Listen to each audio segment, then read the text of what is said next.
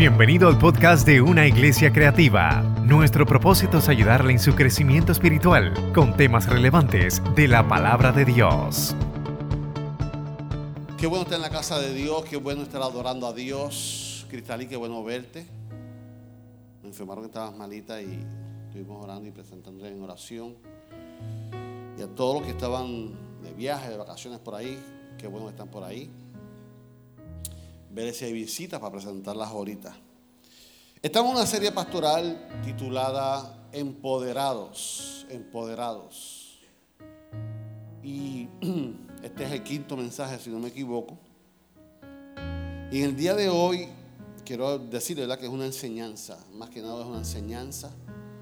Eh, de eso, yo hablábamos anoche, pastor y yo, Isaac que aparte de estudios bíblicos y instituto bíblico, pues estos temas en el altar son, son pocos. Así que usted hoy va a estar en una clase de los dones, del don de lengua. En la clase de hoy vamos a hablar sobre eso.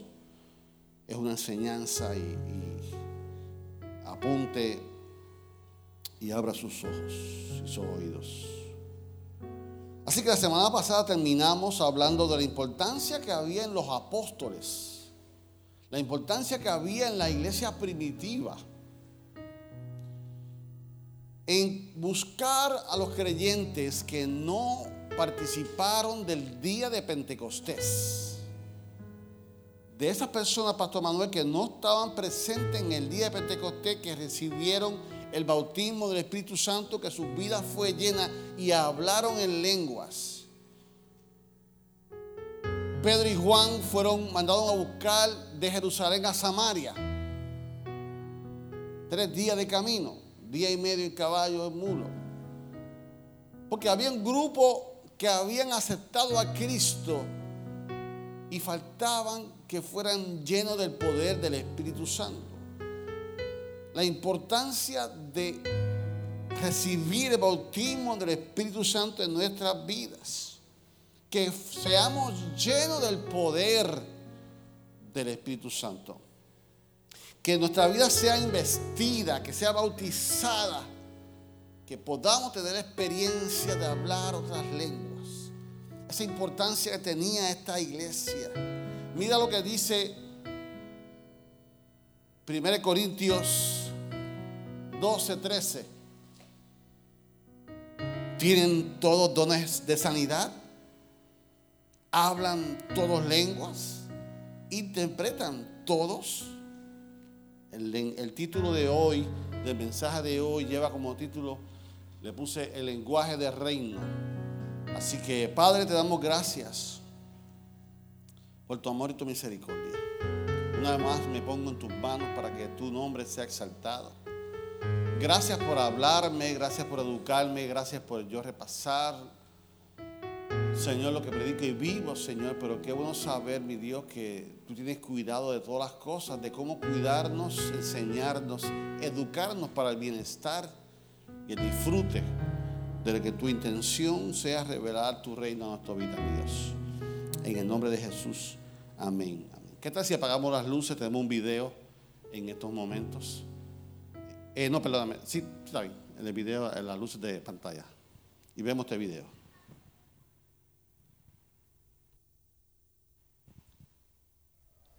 Audio.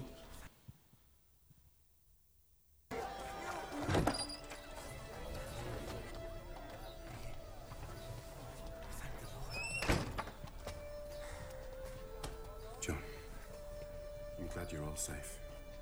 It's good to see you again, Stephen. Matthew. What form will it take? When will it come? Jesus said all we had to do is ask. I have been asking. Every day.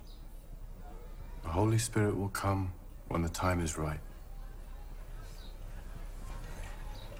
I think we should pray together. Our Father, who is in heaven, hallowed be your name. Your kingdom come. Your will be done, on earth as it is in heaven. Give us this day our daily bread, and forgive us our trespasses, as we forgive those who trespass against us. And lead us not into temptation, but deliver us from evil.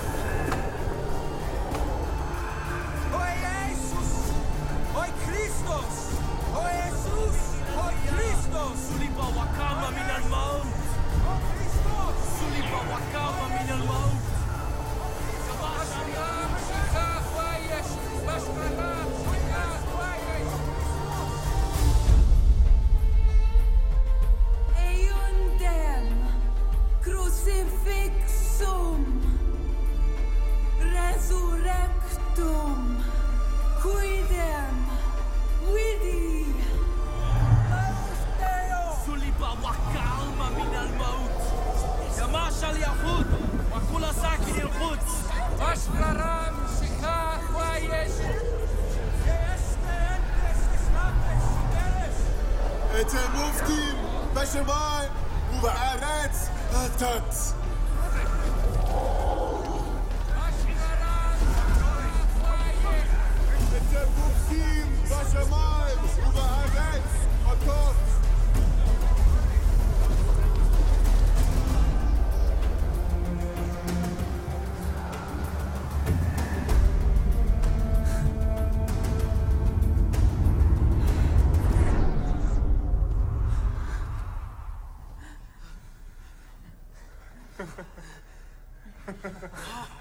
speak those languages? The Holy Spirit, He is with us.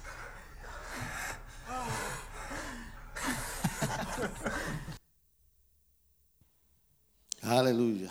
Haga un fuerte aplauso al Señor.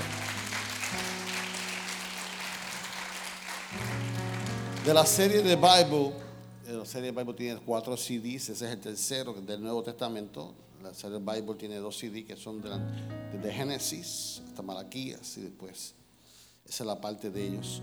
Obviamente hay elementos ahí que el productor no puede cubrir, ¿verdad? Hace lo mejor que pueda, así que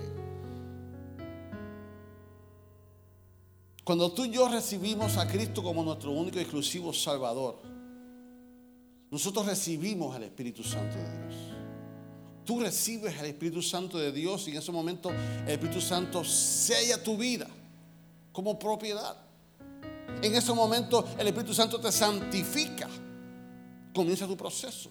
Las cosas viejas pasaron y aquí todas son hechas nuevas.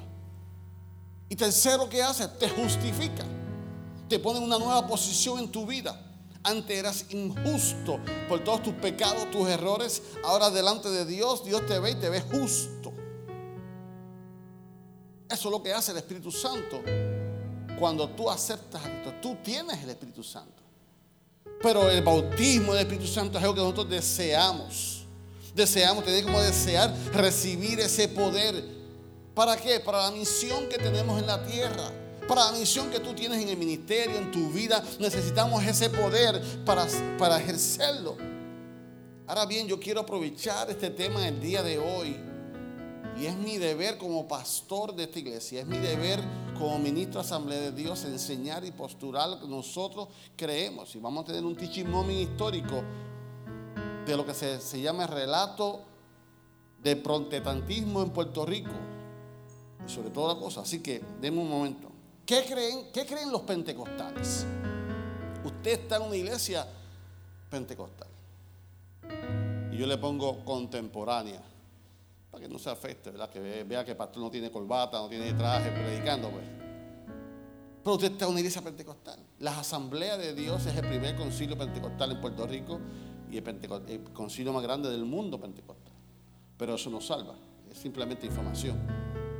Así que en Puerto Rico, que es lo que me interesa, vamos a la pantalla, mira lo que te puse, que googleé de dos fuentes. El primer párrafo es una fuente. Con la guerra hispanoamericana, en el 1898, los Estados Unidos estableció, establecieron su dominio sobre la bella y estratégica isla tropical del Mar Caribe, Puerto Rico. Así que, luego de eso, otra fuente, que es la segunda, dice, hubo tensión entre los misioneros y los pastores en la construcción de la entidad social puertorriqueña protestante. El Puerto Rico Evangélico, que era un periódico, una organización que tenía un periódico que usted lo escribe así, le aparece el documento blanco y negro, bien bonito, viejo, pero oficial. Fue el órgano oficial en Puerto Rico de las iglesias bautistas, discípulos de Cristo, evangélicas unidas de Puerto Rico, metodistas, presbiterianas y luteranas. Ese grupo de, de iglesias que está hablando ahí llegó. ¿De dónde salieron esos misioneros? Esos misioneros en el 1800 salieron de la, con el ejército de Estados Unidos. Llegaron con el ejército de Estados Unidos esos misioneros. Puerto Rico estaba por España y por ende la iglesia tradicional, la iglesia católica, tenía dominio sobre Puerto Rico. Así que es con la, el Estados Unidos viene a Puerto Rico, trae los misioneros, comienzan, yo me acuerdo cuando yo estudié esto, que se habló de que ellos se organizaron y dijeron, los metodistas, nos vamos para acá, los bautistas, para acá, los presbiterianos, y se dividieron la isla en diferentes puntos. Por eso usted cuando vaya a la isla, usted va a decir, oye, pero muchas metodistas por aquí. Oye, pero muchas presbiterianas por aquí. Oye, ¿por qué muchas bautistas por aquí? Porque cuando ellos se dividieron, fundaron esas iglesias por esa área. Y por eso en ciertos aspectos usted va a ver muchas iglesias de una denominación. Fue por eso. Luego pues, se dividieron y siguieron multiplicándose. Así que los protestantes llegaron a ese tiempo a Puerto Rico. Entonces, en el 1916, eso está ahí, llega el reverendo Juan L. Lugo, puertorriqueño radicado en Hawái, con credenciales Asamblea de Dios a Puerto Rico. Llega a Los Ángeles y luego llega a Puerto Rico a establecer las Asambleas de Dios, a establecer el concilio pentecostal. Y fue en Ponce que entonces surge la primera iglesia pentecostal en Puerto Rico en el 1916. Así que dentro de, eh, de esa iglesia, luego surge la iglesia de Dios Pentecostal, movimiento internacional, que yo quiero decir que todos los concilios puertorriqueños, el pentecostal en Puerto Rico, salen de las asambleas de Dios como una división de las asambleas de Dios. Así que dentro surge ahí, y cuando usted la idea de pentecostalismo en Puerto Rico, pues va a saber la transición entre la iglesia de Maine y la asamblea de Dios. Así que, habiendo dicho esto, cuando yo enseño esta clase en discipulado básico, yo le digo, una cosa es la iglesia tradicional, la iglesia católica, donde muchos de ustedes salen. Otra cosa es las iglesias históricas. Yo le llamo las iglesias históricas a esas iglesias, las bautistas, las luteranas, discípulos, que no son de línea pentecostal. Luego entra lo que son las iglesias pentecostales. Y luego entran las iglesias que no son, que son iglesias no afiliadas. No se dice iglesias independientes. Es un término mal usado. Se usa iglesia no afiliada. No afiliada a una organización pentecostal. A la FRAPE, por decirlo así. La FRAPE en Puerto Rico representa únicamente a las iglesias pentecostales. La Asamblea de Dios es parte de la FRAPE porque está ahí. Ahora, las iglesias que no son afiliadas, pues no pertenecen a la FRAPE, pero son iglesias. Es como si usted saliera de esta iglesia, toda su vida estuvo con el pastor David Nieves. Tacho, David Nieves, tú lo cortes, lo que votes es Asamblea de Dios, Royal Ranger, Guest Ministry, ser niño. Sí, sí, yo soy Asamblea de Dios 55 años y 9 meses. Los 9 meses que estuve en la barriga de mi mamá y los 55 años que estuve aquí. Mi mamá fue diaconisa a los 50 años, le di esa Asamblea de Dios en el Bronx, New York. Y yo, yo tengo un recuerdo, yo en las bancas, en el piso, contando los chicles que estaban pegados a las bancas de la iglesia y mi mamá mapeando el piso y hablando en lengua. Es un recuerdo bonito que yo tengo cuando yo era pequeño. Así que yo soy asamblea de Dios para que tú lo sepas. Entonces, entonces, pero quiero hablar de eso. Quiero hablar de eso. La intención es que entonces en nuestra denominación pentecostal, ¿qué hacen las iglesias no afiliadas? ¿Qué hicieron todas las iglesias que salieron de las asambleas de Dios pentecostales? Préstame las verdades fundamentales. Es como si usted fuera a establecer una iglesia yo necesito creer en algo. Pastor, préstame, yo tengo la constitución. Pues mira, yo creo en todo esto, pues las adopto. Entonces muchas iglesias no afiliadas y aún, y aún las pentecostales tomaron la constitución de las asambleas de Dios, las 16 verdades fundamentales. Son 16 verdades que la iglesia establece en lo que cree. Que eso vamos a predicarlo el año que viene. Ahora bien, dentro de las 16 verdades fundamentales hay cuatro que son el fundamento de toda iglesia cristiana. ¿Y por qué yo digo esto? Porque un día usted se va de esta iglesia, se va a mudar, eh, se cansó de aquí, no sé. Cuando usted vaya a otra iglesia, usted tiene que pedir la constitución y reglamento. Usted tiene que pedir qué cree en esa iglesia. Hacho, que cantan, sí, sí, sí, pero ¿qué cree esa iglesia? Hacho, que danzan, pero ¿qué cree la iglesia? Usted antes de escoger una iglesia, usted tiene que buscar qué cree la iglesia. Entonces, toda iglesia evangélica, cristiana, tiene los pilares, los cuatro. Cristo salva, Cristo bautiza, Cristo sana y Cristo viene. Eso no es negociable. Después de ahí, cada iglesia va a establecer lo que decida. Pero yo creo que aquí los hombres van a usar falda. Porque en el Antiguo Testamento usaban trajes, que si no, Eso no salva, pero lo estableció. Y si usted está de acuerdo con eso, pues, it's up. Así que yo voy a buscar esta iglesia, pero aquí dice que, con mucho respeto, que nosotros guardamos el sábado. Muy bien. ¿Estás de acuerdo? ¿Vas a guardarlo? Fine, guárdalo. Pero entonces, si yo estoy en esa iglesia y yo creo en eso, yo voy a respetar esa iglesia. Y si estoy en esta iglesia y en el punto 9 no estoy muy de acuerdo, pero me gusta lo demás, pues yo voy a estar, pero tampoco voy a estar criticando la iglesia. De que hace esto y esto y lo otro. Si usted va a estar en esa iglesia, mejor vaya y busque una iglesia donde usted crea. Porque usted no va a ser edificado, usted no va a crecer espiritualmente. Ni usted va a crecer, ni va a dejar que otro crezca. Por eso no se sienta mal con su pastor cuando usted le diga, cuando usted le diga, pastor, pastor, me voy, yo le digo, venga acá, gracias por los cinco años, por los diez años. Ahora, habiendo dicho esto, nosotros las asambleas de Dios, en la, en la constitución y reglamento de nuestra iglesia y el concilio, las 16 verdades fundamentales, tenemos la número 8. La número 8. La octava dice, la evidencia física inicial del bautismo en el Espíritu Santo. Esto es un copy-paste de la Constitución de los Estados Unidos. El bautismo de los creyentes del Espíritu Santo se evidencia con la señal física inicial en hablar otras lenguas como el, Espíritu los dirija.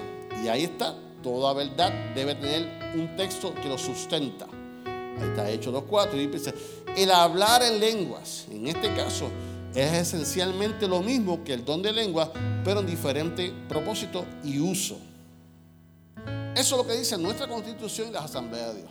Eso es lo que cree las iglesias pentecostales en común. Esa es la diferencia y la única diferencia entre las iglesias eh, eh, cultura, eh, históricas, gracias, históricas y, las- y nosotros pentecostales. No asamblea de Dios, sino toda iglesia pentecostal, hasta las no, no afiliadas que sean pentecostales. Que nosotros los pentecostales creemos que la evidencia física inicial es de hablar del bautismo del Espíritu Santo, es hablar en otras lenguas.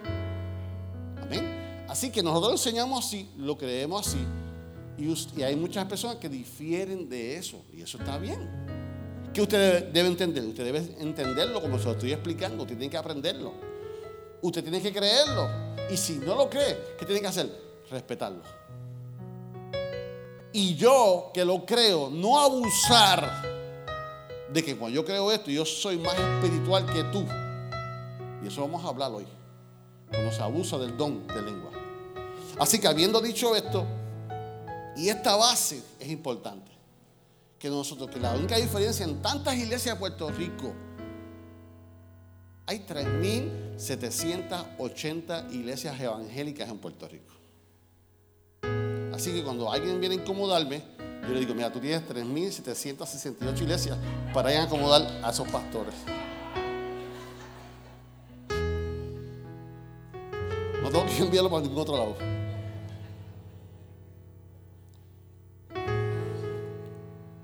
Pastor, estamos. Maestro. Ahora bien, las lenguas, en la experiencia de ser lleno del Espíritu Santo, es el don. Y ese don tiene unas calificaciones, unas divisiones, que usted debe entenderlas. Cuando no las entendemos, cuando no nos las enseñan como usted va a ser educado hoy, tenemos consecuencias. Los mitas. Para que usted se un poquito de historia. Doña María.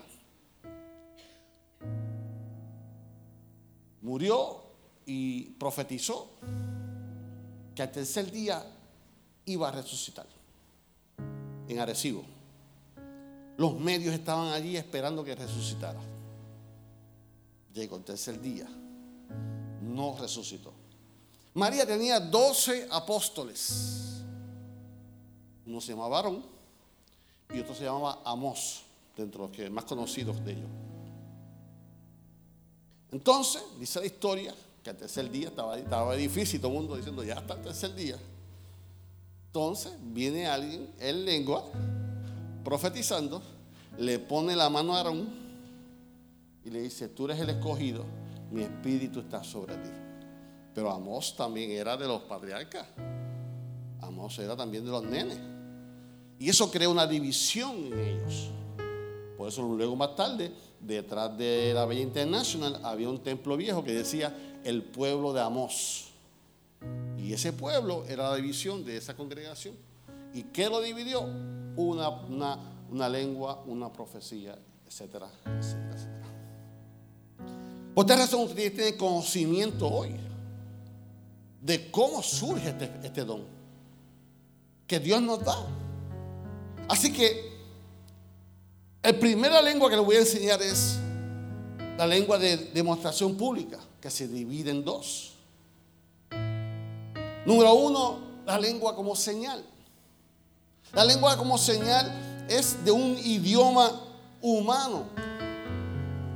La, de- la lengua como señal de i- idioma humano es una lengua humana. Es una lengua humana. 1 Corintios 14, 22 dice, así que las lenguas por señal, no a los cristianos, sino a quién?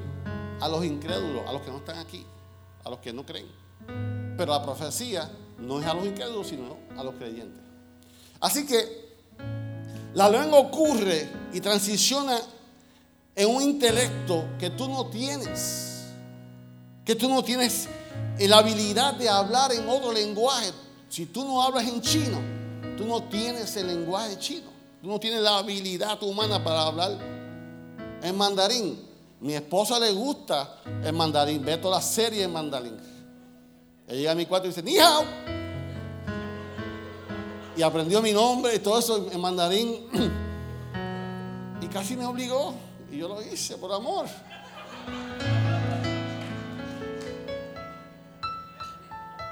Porque aunque le gusta, no lo domina. Como italiano, yo digo, oui, ya, más nada. Pero no tenemos, no tenemos conocimiento de otro idioma. Y este, este lenguaje es como señal para los no creyentes porque es en un lenguaje humano que usted no domina. Lo que sucedió en Pentecostés fue eso mismo. El propósito era que este era Pentecostés, había miles de personas.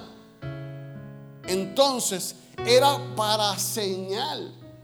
Y lo vimos en el video que ellos estaban hablando en lengua en otras eh, eh, eh, lenguas maternas. ¿Y qué estaban diciendo? El testimonio, lo que Jesús estaba hecho, había hecho. Porque le sirve de señal. Así que cuando hablamos de esta lengua como señal, estamos hablando de un lenguaje natal de otro país que usted no domina, que usted no fue educado. Y Dios lo usa en esa manera.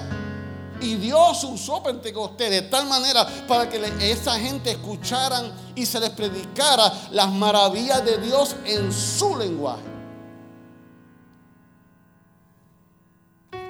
Gracias a esa lengua que Dios le dio a ese Espíritu Santo, fueron, escucharon la palabra de Dios. Pedro aprovechó, predicó la palabra y tres mil personas se convirtieron. Eso es el Espíritu Santo. Tuvo un propósito, tuvo una señal para predicar y usó a quien a seres humanos que no dominaban su lenguaje natal porque no eran gente de estudio, eran gente natural. Y hemos escuchado tantos testimonios así. Yo tenía un amigo, un hombre que vivía para Dios, un hombre, un hombre consagrado, no tenía hijos, nunca se casó. Yo tenía 10 años, yo me acuerdo de eso, cuando él tenía 15 años, pastor. Y él muchas veces, yo me lo encontré a las 7 de la mañana orando de rodillas en el templo con mi mamá. Horas. O sea, un hombre que se consagró, reverendo Edwin Sosa, que fue director de juventud del Concilio Mission Board. Viajé con él, fui testigo de su testimonio, como Dios lo usaba en profecía, en ciencia, no, hermano, un hermano. Ese hombre se fue de misionero a la India y estaba estudiando su maestría en psicología y le gustaba todo esto. Fue un museo, fue un museo en la India, en su día libre. Y el testimonio de él, yo, me- yo estaba allí cuando dio el testimonio. Ese fue una esquina, un salón grande como este, a ver una pintura. Y estaba en la esquina y viendo la pintura, sintió la presencia de Dios que lo toma. Comienza a hablar en, otras lenguas y él se controla. Señor, no, no, no estoy en orden. Señor, ¿qué es esto? Y comienza a hablar en lengua y a llorar y a llorar y a llorar. En lengua, cuando terminó, él secó sus ojos y se viró. Había una multitud así llorando con los ojos abiertos. Y él comienza a decir en inglés, excuse me, excuse me. Y cuando está atrás dice, hey, hey, hey. Gracias por compartir lo que Cristo hizo por nosotros. Gracias por decirnos, ese que murió en la cruz del Calvario, en India, en hindú. Estaba hablando un mensaje en hindú. Como señal para edificación de ese pueblo. ¿Que él domina el hindú? No. Llevaba apenas seis meses, un año en India. Cuando yo escuché ese testimonio, eso fue poderoso. Evidencia, señal de que Dios te va a usar a ti, Dios me puede usar a mí en otro lenguaje.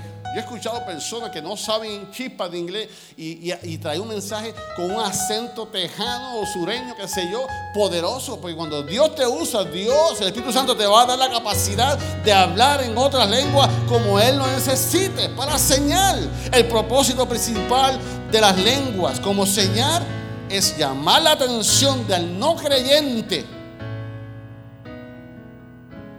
en lenguas humanas, idiomas humanos. Y ese es el don para qué? Para el servicio público. El segundo público que vamos a hablar es las lenguas de interpretación. Las lenguas de interpretación son las lenguas divinas o angélicas, como tú quieras decirle, que también son para qué? Para el ministerio público, no son privadas, son públicos. Y a diferencia de las lenguas de idiomas, esta es para nosotros. Porque no son un lenguaje humano, sino son un, lenguaje espiritual, celestial, divino, angelical. Por ende, por ende, como no es un lenguaje, necesita interpretación, no traducción. Porque no existe traducción. Es interpretación. Así que cuando esa lengua se habla, Pablo se refiere a este don. Y Pablo dijo en 1 Corintios 12, 10. A otro hacer milagros, a otro profecía, a otro discernimiento de espíritu, a otros diversos géneros de lenguas y a otros interpretación de lenguas. Así que el primero es para público, pero es un idioma humano para señal. El segundo es divino, es espiritual, es celestial. Pero no, como no es un lenguaje, no hay un libro que te dice lo que significa, debe ser interpretado. Le acompaña la interpretación de las lenguas. Siempre debe estar acompañada. Si no está acompañada, no va a edificar la iglesia, no va a edificar al ministerio. Entonces crea confusión. Debe ser acompañada de interpretación, tanto como el mismo que la da, como que el ángel de la casa, el ángel del Señor, la interpreta, como siente en su espíritu. 1 Corintios 12, 28, 30 dice, y aún nos puso Dios en la iglesia, primeramente apóstoles, otros profetas, los terceros maestros, luego que los que hacen milagros, después los que sanan, los que ayudan, los que administran, los que tienen dones de lengua, son todos apóstoles, son todos profetas, todos maestros, hacen todos milagros, tienen todos dones de sanidad, hablan todos en lengua, interpretan todos. Lo que Pablo está diciendo en estos momentos, que estos dones públicos, los cuales Dios ordena para, para el ministerio de la iglesia, tú no los vas a tener todos. No todo el mundo va a hablar en lengua, no todo el mundo va a interpretar, no todo el mundo va a enseñar, no todo el mundo va a ser pastor. Así que cuando vemos este ministerio público, requiere una interpretación y Pablo dice, ¿todos van a interpretar? No. ¿Todos van a hablar en lengua pública? No. El punto es que se debe florecer el, el, el don específico en nuestra vida. Entonces, no todo el mundo en la iglesia va a operar en este ministerio de lenguas públicas. No. No todo el mundo va a interpretar. No. ¿Por qué? Porque es un don. Y Dios lo va a dar a alguien. Así que estos dos primeros, ¿cuál es la diferencia de estos dos primeros tipos de lenguas que hemos hablado? 1 Corintios 14, 22, 23 dice, así que las lenguas son por señal, no a los creyentes, sino a los incrédulos, pero la profecía no a los incrédulos, sino a los creyentes. Si pues toda la iglesia se reúne en un solo lugar y todos hablan en lenguas, y entran los indoctos o incrédulos, dirán, estos están locos. ¿Por qué? Porque hay un orden. Debe haber un orden. Entonces, cuando hablamos de las lenguas de señal, son para la gente que no son creyentes, porque son en su idioma. Cuando hablamos de las lenguas de interpretación, son para edificación de la iglesia. Entonces, Vemos por señal y Pablo dice, sin interpretación, los incrédulos van a llegar y van a decir, tacho, se volvieron, no veas a esa iglesia, ese día está mucho reloj allá. ¿Entiendes? Así que vemos como Pablo hace la, claridad, eh, eh, eh, nos aclara esto. Porque las lenguas, Pablo dice, no son para confusión de la iglesia, no, son, no deben traer confusión, no deben traer temor a tu vida. Cuando tienes entendimiento claro y cuando tienes la revelación clara. Y por eso usted que es parte de esta iglesia, es mi deber como iglesia. Porque ¿sabes qué? Dios trajo esta serie. Porque nos está preparando para cosas mayores. Dios nos está preparando para cosas grandes. Yo no sé si tú estás viendo que te sientes que estás en la escuelita. Siéntete que estás en la escuelita. Aprovecha la escuelita. Para cuando comience la fiesta tú puedas interpretar, tú puedas entender, que tú puedas entender qué, qué iglesia estás visitando desde ahora. Yo sé dónde estoy, ¿por qué? Porque el pastor se encargó de enseñarme. Y lamentablemente va a llegar un día que usted va a ver una mala práctica. Y usted va a identificar, eso pasa porque no fueron educados. Así que, 1 Corintios 14, 18 y 19 dice, Doy gracias a Dios que habló, que hablo en lenguas más que vosotros. Pero en la iglesia prefiero hablar cinco palabras con mi entendimiento, en otra palabra, con mi idioma, para enseñar también a otros que mil palabras lenguas desconocidas. O sea, Pablo dice, yo puedo hablar más lenguas con ustedes, pero no me jacto de eso. No voy como un loco por ahí hablando en lengua. Para que vean que yo soy espiritual, para que vean que yo tengo dones, para que vean que Dios me usa. Él dice, yo prefiero hablar, yo prefiero hablar con mi entendimiento, con mi idioma, mi palabra. Pablo dice, mira, nos enseña. O sea, entonces un lenguaje público tiene que ser interpretado por el presente. Y si no hay interpretación, crea confusión. En otras palabras, las lenguas tienen su lugar, su propósito y su tiempo. Usted no puede ir al trabajo y decirle, eh, fulana, mira, lleva a la iglesia, eh, vamos, vamos a hacer una oración. Y usted en el trabajo rom- romper a hablar en lengua. Eso está fuera de orden. ¿Qué usted saca con eso? Mejor cinco palabras, mil palabras. Con conocimiento, con mi idioma, que me entiendan, que llegue al corazón, que yo hacer mal uso del don en un lugar que no me apropia. Y yo tuve esa experiencia hace poco. Yo tuve una boda que eran hijos de pastores. Y me pusieron a orar y yo de deferencia pues quise honrar a la otra persona y dije, no, mejor que ore fulano. La, la boda llena de inconversos. Y comenzó a hablar en lengua y yo me puse en mi sitio, bajé mi cabeza. ¿Por qué? Porque no, no tiene sentido. Tiene su lugar, tiene su propósito.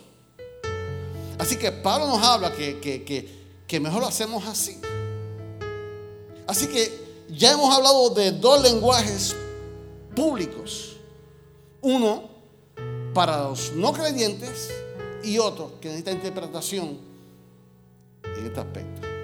Número tres, el lenguaje cuando oramos en el Espíritu. Cuando tú oras en el Espíritu, tú hablas de Espíritu de Dios a tu Espíritu y viceversa. De Espíritu a Espíritu.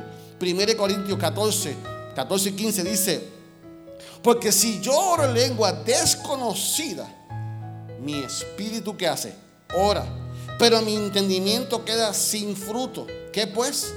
Oraré en el espíritu, pero oraré también con el entendimiento. Cantaré con el espíritu, pero también cantaré con el que, con entendimiento.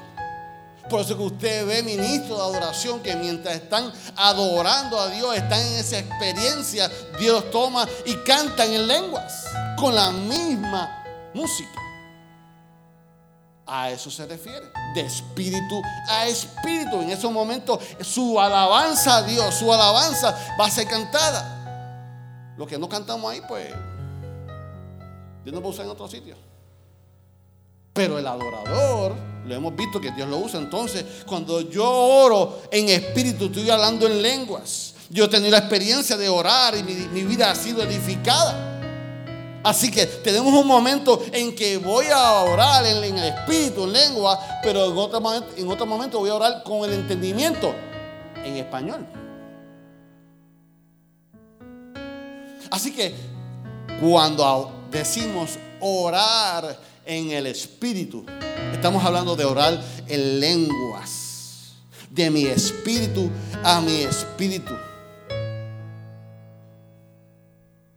o cantar en el Espíritu. Porque el que habla en el Espíritu y que ora en lengua no ora para el hombre, ora para Dios. Se comunica con Dios y eso trae a tu vida una paz, eso trae una en, en tu vida, eso trae un, un, una, una, una transformación poderosa. Así que cuando hablamos en lengua en la oración personal, es una intercesión privada entre Dios y yo, entre el Espíritu Santo y yo, y edificación para mi vida. Y el, y el, y el propósito de eso es fortalecerme a mí con mi oración. Cuando yo oro, cuando yo oro, dice Judas 1, 20, 21, dice, pero vosotros, amados, edificaos sobre vuestra santísima fe orando en qué? En el Espíritu Santo, conservados en el amor de Dios, esperando la misericordia de nuestro Señor Jesucristo para la vida eterna. En otras palabras, Judas dice que orando por el Espíritu nos edifica a nosotros mismos. Cuando hablamos de dos lenguas públicas, número uno, se edifica al no creyente. Cuando hablamos en lengua en la iglesia y tiene que ser interpretada, se edifica a la iglesia. Pero nosotros tenemos que entonces entender que nuestra oración privada en lengua es de edificación personal. Y ahí tenemos que tener cuidado. Que usted no abuse del don, que usted esté en orden. Porque esa experiencia cuando usted habla en lengua orando es para usted. No, que yo quiero que Agarí me escuche atrás. Cuando usted está en una experiencia espiritual, usted no se fue del mundo, usted no está en la transición, usted está consciente. Que ahí no te me incomodes si yo voy y te digo, y usted está en experiencia hablando en lengua, yo, Manuel, bájame la voz. Ah, este pastor es carnal. No, no entiende. No, no. Si usted está fuera en orden, yo voy a bajarme. Yo voy a decir, bajito, varón, bajito. Dios te escucha como quiera. ¿Por qué? Porque usted no está en Júpiter. Usted sigue ahí. Usted en una experiencia sobrenatural, pero usted está consciente. El Espíritu se sujeta al profeta, así que yo tengo que saber que no voy a buscar. Yo en una experiencia y me voy a quedar con reparto y con toda la iglesia. ¡Ah! No, no, no es así. Y aquí hay diáconos. Efraín Tavales, está Julia, está Ruth, está Luis Hernández, está Nilda, está Eliezer Garín. Falta un diácono. Pastores. Y cualquiera de ellos tiene la autoridad espiritual para ir donde usted y decirle, bájame la voz. Por eso son diáconos. Cualquier diácono aquí que le llame la atención a usted, él es un líder espiritual de esta iglesia. Representa a Dios, representa a la iglesia, representa a mí. Y están ahí porque estudiaron. Están ahí porque tienen un bagaje espiritual. Están ahí porque siguen desarrollándose como yo y como tú. Así que tenemos que entender esto para no usar del don. Sin embargo, Dios desea, Dios estableció esto porque Él desea edificar tu vida. Dios edificó esto para que tú tengas una experiencia personal, pero también colectiva. Pero tienes que entenderlo para que no tengas temor de Él. Yo he visto eso. Yo chamaquito, a mí me llevaban obligado. La generación de ahora no sabe qué es. Quizá Iván sabe. A mí me llevaban obligado a ciales. Eso era, tú hacías así y prendía el sol. Tres días. Y lo que me llevaban era un galón de agua. En ayuna seca. Y hay personas que no tienen conocimiento. Había una persona que se hizo una experiencia y estaba danzando y hablando en lengua hasta que se dio con dos por cuatro aquí. Y no le voy a decir lo dijo. Pero no eran lenguas. Las entendí claras.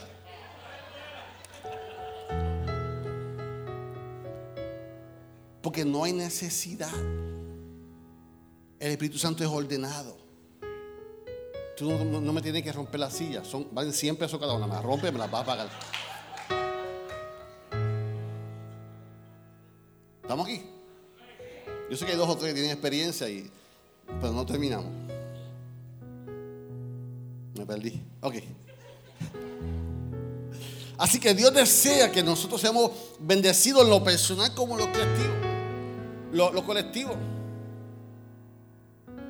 Y muchos se preguntan, pastor, ¿es posible que yo sea lleno, que haya sido lleno del Espíritu Santo? ¿Es posible que yo sea bautizado en el Espíritu Santo y no hable lengua? Seguro que sí. Porque lo que tú haces ministerialmente es incapaz que no lo puedas hacer sin el poder del Espíritu Santo de Dios. Cuando yo ejerzo un ministerio y veo lo que logro, lo que, lo que pasa en otras personas, miren, mujer de Dios y hombre de Dios, usted fue lleno del poder del Espíritu Santo. Lo que sucede es que no tenía el conocimiento. Que usted no desarrolló el don de lengua. Que no tuvo esa experiencia. Pero no te puedes marginar por eso. Porque nadie tiene el libro perfecto del bautismo del Espíritu Santo. Todo el mundo tiene la buena intención y establece normas del ser humano. Y los concilios lo establecen, lo creemos y fielmente lo practicamos. Pero Dios te va a llenar el bautismo del Espíritu Santo en formas diferentes y una de ellas es el hablar en lengua. No es la única. ¿Cuál fue el error de nuestros padres? Que tomaron esa de su asamblea de Dios que dice la evidencia física inicial. Cuando yo leí esto con Dr. Wood, que me lo requirió Royal Ranger, por cierto, leí ese libro, Vivir en el Espíritu. Y Dr. Wood, después que habla de todo su linaje de asamblea de Dios pentecostal, reconoce que ese ha sido el error pentecostal. ¿Qué era la meta? ¿Qué era el fin? Hablar en lengua. Ya que Cristo venga, ya terminé. Y él dice, no, la evidencia dice, la evidencia física inicial. O sea, no es el fin, es el comienzo de muchas cosas. Es el comienzo de grandes cosas que Dios quiere hacer contigo. Esto no es lo último, este es el principio. Dios quiere darte una experiencia sobrenatural para llevarte a otros niveles. Pero esa decisión la tomo yo. Yo quiero que Dios me use. Yo quiero que Dios me llene con su bautismo en el Espíritu Santo. Es una decisión tuya. Está disponible. Y por eso es importante prepararnos. Para lo que ya Dios está haciendo. Pero sobre todas las cosas para lo que Dios quiere más hacer en nuestra vida. Entonces, sí, eh, eh, es así. ¿Por qué? Porque todo don es de Dios. Todo don es de Dios. Y te toca a ti recibirlo. Y te toca a ti que activarlo. ¿Cómo? Por fe. Por fe. Entonces, yo lo recibo. Y yo lo activo por fe. Es como dos hombres. Dos hombres dos mujeres se meten en el río. Y el río está corriendo. Alguien se para en el río y deja que la corriente lo abracen, lo toca y deja que la corriente pase. Pero el otro decidió meterse en el río, flotar en el río y dejar que las corrientes del río se lo lleven. Entonces tú decides cuál tú eres. Si solamente te paras a ver el río pasar o decir, Espíritu Santo, llévame tú me quieras. Ya estoy siendo educado. Yo deseo otra experiencia. Yo deseo, tengo una sed, pero algo más. Entonces, pastor, ¿y cómo yo logro eso? ¿Cómo yo llego a eso? Se llama relación. Relación con el Espíritu Santo. Eso no sucede con los 10 minutos que estás orando. Eso no sucede, como decía mi madre, con la piragua de 10 que está raspando. Eso sucede cuando yo decido intimar con el Espíritu Santo. Eso sucede cuando yo decido buscar más y, y aprender más y tener sed más de Él. Relación. Yo conozco a mi esposa mientras más me relaciono con ellos. Cuando ella viene, hombres, y la, como hemos dicho, cuando la mujer viene a contarme algo, suspira, siéntate y dile, cuéntame mi amor. Y saca la mano y date tú mismo. Tranquilo, David, escucha a tu esposa. Porque para ellas es importante que el marido las escuche. Pero cuando tú las escuchas, te das cuenta que la relación se fortalece. Por otro lado, cuando yo tomo decisiones, Dinora me dice, es que tú no me dijiste nada. Es que tú no me contaste nada. Y hago, es que no se me había dicho, te he dicho. Entonces hay un desconocimiento. Cuando el hombre toma decisiones, planifica. Porque yo soy el hombre de la casa, porque yo tomo decisiones y punto. Pero nos olvidamos que estamos casados. Mira, mi amor, estoy pensando hacer esto. Mira, mi amor, ¿qué tú crees esto y lo otro? Viste, ya me hizo así. Mañana el espagueti con, con pollo. Eso va. Y cuando tú lo haces con tu esposa, viceversa, te das cuenta que la relación creció. Te das cuenta que el amor, hay unos beneficios. ¿Por qué? Por la relación. Y así mismo es el Espíritu Santo. A mayor revelación que tú tengas, intimide con el Espíritu Santo, más los cielos se van a abrir a tu. Yo quiero que los cielos se abran a favor mío. Y eso está disponible. Por eso es que el pastor creó push. No es que el pastor está enzorrado en casa, no tiene nada que hacer. ¿Qué es el push? El push es una oportunidad para que tú tengas relación con Dios. No estás castigado, si no quiere venir, no venga. Y si usted no sabe qué es el push, el push es pray until something happen, orando hasta que algo suceda. Es una noche de pura oración, individual. Nadie va a cantar, nadie va a predicar, es para que tú tengas relación en rodilla con el Señor y con el Espíritu Santo. Si usted está interesado, porque es por invitación, usted habla conmigo porque hay unas instrucciones que vamos a, siempre damos. No pueden haber niños, por ejemplo. Por eso se hace la noche de intimidad. Es que como pastor y como tengo que darte, tengo que sacarte de tu casa y darte la oportunidad para que suelte los aceites, los filtros y los clientes. Para que suelte la plomería, el estaño y todas esas cosas. Para que suelte los problemas de casa y todo. Venga. Y aprovecho. Cuando estemos en el push, intimidad. Salude a Ángela. Hablamos después. No se me quede en el asiento ahora hablando, por más espiritual que sea la conversación. Porque Ángela vino a orar. Yo vine a orar. Hablamos ahorita. Hablamos afuera.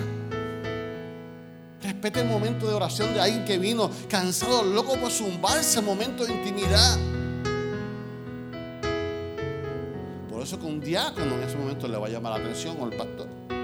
Así que eso, es- ¿cómo, ¿cómo yo llego a esto, pastor? Esa comunión con una relación, la comunión no se da automáticamente, la salvación se da automática. Cuando yo acepto a Cristo como mi salvación, soy salvo.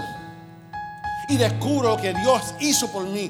Pero descubrir lo que el Espíritu Santo quiere saber través de mí y llevarme. Eso es una relación. Eso lleva tiempo. Cuesta. Gigi Ávila Dios lo usó como Dios lo usó. ¿Por qué? Porque pagó el precio. Y a medida que tú y yo pagamos el precio, Dios nos va a usar más. Pero es el Espíritu Santo que nos empodera, nos equipa para la función de todo esto. Vamos a pedir la adoración que vaya subiendo. Así que número uno, la lengua como señal. Es para los inconversos de un idioma humano. Número dos, la lengua por interpretación. Es para congregacional, debe ser interpretada, no traducida. Porque no es un lenguaje humano, es un lenguaje espiritual, divino, celestial. Tercero, el orar en otras lenguas, orar en el espíritu. Cuando yo oro, canto en otras lenguas, de mi espíritu a su espíritu, me edifico yo y es de aspecto privado. Así que tengo control ahí. Vivo mi experiencia yo. El vecino no se tiene que enterar. El pa- llama a este pastor para que me escuche. No, no me llame. Porque es de calidad privada. Cuando yo hablo en lengua, yo me separo el micrófono. Yo, eso soy yo. Hay personas que no, y eso está bien. Porque no se trata que la gente entere. Hay momentos que no, que el Espíritu Santo te toma y punto. Y cuarto y último, lenguas por intercesión. Romanos 8, 26 y 27. Lo voy a leer en dos versiones. De igual manera, el Espíritu nos ayuda a nuestra debilidad, pues que hemos de pedir como conviene. No lo sabemos, pero el Espíritu mismo intercede por nosotros con gemidos indecibles. Mas el que escudriña los corazones sabe cuál es la intención del Espíritu. Porque conforme a la voluntad de Dios intercede por los santos. Viviente dice, además del Espíritu Santo nos ayuda a nuestra debilidad. Por ejemplo, nosotros no sabemos qué quiere Dios que le pidamos en oración. Pero el Espíritu Santo ora por nosotros con gemidos que no pueden expresarse con palabras. Mas el Padre, quien conoce cada corazón, sabe lo que el Espíritu dice. Porque el Espíritu intercede por nosotros, los creyentes, en armonía con la voluntad de Dios. El Espíritu nos ayuda en nuestra debilidad. Cuando en un momento tú estás orando con una carga y comienzas a gemir, tu espíritu comienza a gemir, comienza a llorar en esa experiencia. Puede ser que yo esté orando por Manuel, que Manuel me, pidió una petición. Y yo comience a orar por Manuel esa petición. Y de momento el Espíritu me hace sentir a mí en mi espíritu la carga de Manuel. Y yo comienzo a gemir, mi espíritu comienza a llorar por él y ahí comienzo a llorar porque el Espíritu Santo me está mostrando algo que yo no veo. Igualmente a mí. Entonces el Espíritu que nos muestra, nos hace ver y sentir aquello que no que desconocemos, que solamente el Espíritu conoce. Y ahí que el Espíritu gime con esos deseos que no entendemos, pero el Espíritu Santo entiende. Es el Espíritu Santo quien conoce la perfecta voluntad de Dios en ambas situaciones, tanto en mí cuando yo intercedo por otro, cuando usted intercede por sus hijos, cuando usted intercede por sus nietos, cuando usted interceder es orar por otra persona, por necesidad. Entonces vemos esto. Cuando entendemos eso. Es pedirle al Espíritu Santo que, que cuando nosotros oramos así y finalizamos, el Espíritu Santo nos da una paz que sobrepasa todo entendimiento. Cuando tú gimes, cuando tu espíritu, Señor te muestra y tú terminas esa oración, tú recibes la paz de Dios. Y tú dices, wow, cómo estuvo ese culto de intimidad, wow, cómo estuvo ese push. ¿Por qué? Porque tu espíritu se conectó. Ponte de pie conmigo, iglesia.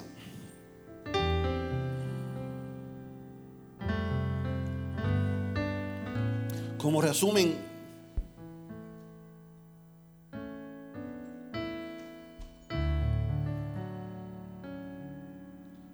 cuando estamos en nuestra adoración, yo he estado en lugares, esto en Puerto Rico casi no se, no se practica, pero yo que he estado en las convenciones de Asamblea de Dios Estados Unidos, en congresos entre pastores, se han tomado de la mano y, han invitado a orar en lenguas. La primera vez yo quedé en shock, porque desconocí. Y cuando estamos en, esa experiencia de adoración, de oración, entendemos que cada, cada experiencia tiene un propósito. Cuando nosotros nos invitan a alabar a Dios, a cantarle a Dios,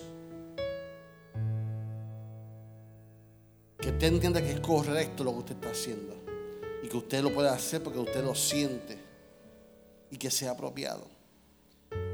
Ahora con este conocimiento, mira lo que dice Corintios, Pablo 14, 23. Si pues toda la iglesia se reúne en un solo lugar y todos hablan en lenguas y entran indoctos, incrédulos, no dirán que están locos. Son personas que no conocen al Señor, que no van a entender que no están aquí para aprender esto. Que una cosa es la experiencia pública y otra cosa es la experiencia privada. Pero el deseo de Dios para ti, mujer que estás aquí. Para ti, hombre que estás aquí. Es más, te voy a, te voy a, te voy a tirar algo que, que aprendí en, yo no sé si lo dije, en, en la universidad. Las mujeres tienen unas neuronas, todos tenemos neuronas que le llaman los espejos. Las neuronas espejos están por aquí.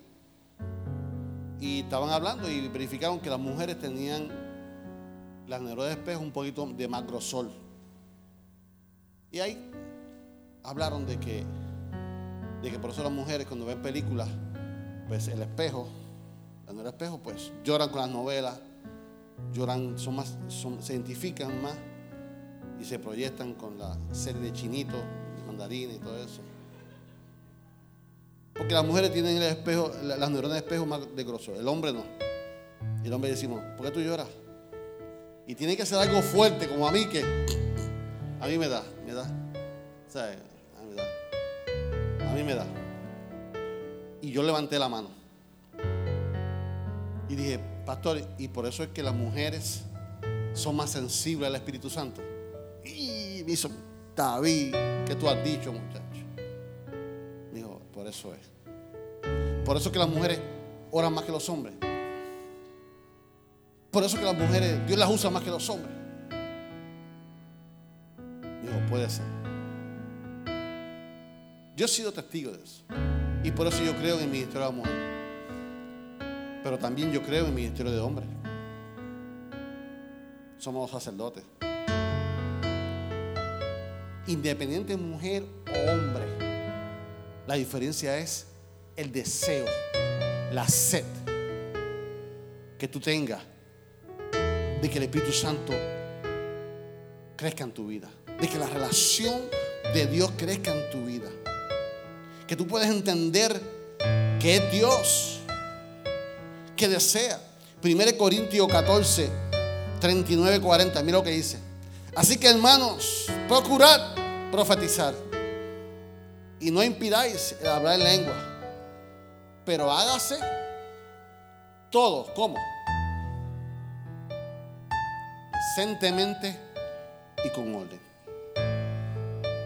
Y por eso usted está aquí. Que Dios te use. Vive tu experiencia espiritual, peleala, pero que entiendas que sea decentemente y con orden. En un momento, un teaching moment que yo tuve con, con Pastor Nino, del tema. Pastor Nino estaba predicando, templo full, tres mil personas.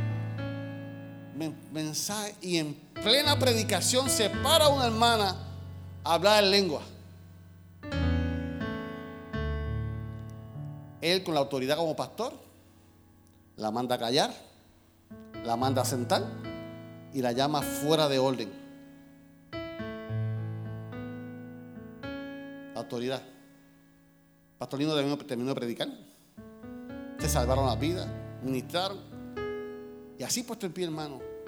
Ahora queremos darle a la hermana, reconocemos su don, que queremos que pase ahora y nos dé el mensaje de parte de Dios. La hermana vino, Dios me mostró esto, esto, esto. Denle un fuerte aplauso al Espíritu Santo por mostrarlo. Y cogió el teaching moment. Y dijo, usted no puede. Hay un orden. Dios no va a contradecir la palabra que se está predicando. Dios no va a deshonrar el orden. Que ella tenía un don, sí. Yo también. Yo soy el ángel de la casa. Y cogió ese momento y le enseñó, y me lo enseñó a mí. En cuanto a esta experiencia. Y se lo agradecí. Y yo, ¿que tú hiciste qué? Yo, sí. Y ese es el orden, David. Por eso tú eres el ángel de la iglesia. Por eso tienes que enseñar esto a la iglesia. Y por eso estamos aquí hoy. Porque un mal uso hace daño. Y por eso hoy quiero investir a los, diáconos. Porque yo puedo estar aquí, pero yo no sé qué pasa atrás. Yo no sé qué pasa allá. Yo no sé qué pasa en la esquina. Y todo tiene un orden. Así que Dios ha escogido a su iglesia como un vehículo para el uso de sus dones, para ti, para el avance del reino. Así que adoración, vamos a orar a Dios y cierra sus ojos esta mañana. Padre, en obediencia, he enseñado, Señor, lo que has puesto en mi corazón para tu iglesia. Para tu iglesia, mi Dios. Porque no es mía, mi Dios, es tuya. Señor, que esta palabra la dejamos en cada corazón como una semilla de sabiduría. Pero solamente que sea el comienzo para que cada persona comience a escudriñar tu palabra, para que cada persona comience a creer, a crecer en la persona del Espíritu Santo, mi Dios. Nos estamos preparando, sembrando, mi Dios, para la gloria venidera. Ya la gloria pasada pasó, mi Dios, y será mayor la venidera, mi Dios. Pues guitarras son, Señor, en estos momentos y te presento cada vida. Ahora vamos a adorarte, Señor, con un cántico. Yo te pido, Espíritu Santo, que según cada persona te presente su vida, tú la transformes, la libertes y la sanes. En el nombre de Jesús. Amén. Ahora yo quiero que, mientras adoramos a Dios, usted, aparte de adorar a Dios, hable con Dios. Hable con el Espíritu Santo. Que se está despertando el, el deseo en ti en crecer espiritual. Esa es la idea. Por eso estás en la iglesia.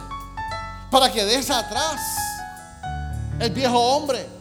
Para que dejes el temor que te tiene amarrado. El temor a las cosas poderosas de Dios. Si lo que Dios quiere es bendecirte. Si lo que Dios quiere es restaurarte. Si lo que Dios quiere es sanarte. Si lo que Dios quiere es libertarte. Eh, ¿Con qué poder? Con el poder del Espíritu Santo. Ahora vamos a adorar. Yo quiero que tú comiences tu relación con el Espíritu Santo. No me mires a mí. Dios me está usando y me va a usar, pero ¿sabe qué? Pelea por tu batalla. Pelea por tu experiencia. ¿Cómo está tu vida delante de Dios? ¿Estás seco? ¿Estás triste? ¿Estás vacío? ¿Te sientes atado? ¿Te sientes sin dirección? Este es el momento. Este es el momento de tener intimidad con Dios. El Espíritu Santo está aquí, presto para abrazarte. El Espíritu Santo está aquí para libertarte. Así que te invito que tú alces tus manos comencemos a adorar. Oh Espíritu Santo de Dios. Espíritu Santo de Dios, paséate en esta mañana. Paséate, Espíritu Santo. Paséate, paséate, Espíritu Santo.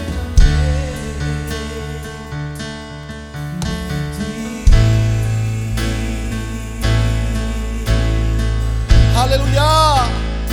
Que tu presencia llenes todo este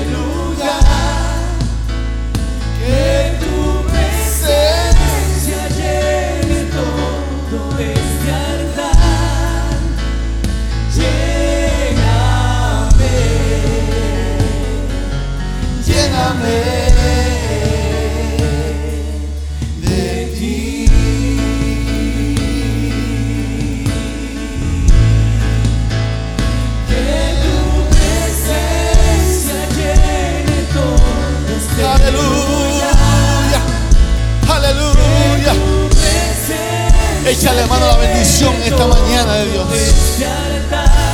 Aleluya. ¿Qué tal si levantas tu mano y de Espíritu Santo lléname? Espíritu Santo lléname. Espíritu Santo lléname. Este es el momento que tú levantas las manos y reacciona al mensaje. Dice Espíritu Santo, creo en ti. Espíritu Santo, llena mi vida, liberta mi vida, sana mi vida. Renuncia, renuncia ahora al pasado. Renuncia a de vida. Pídele perdón a Dios. Pídele perdón al Espíritu Santo.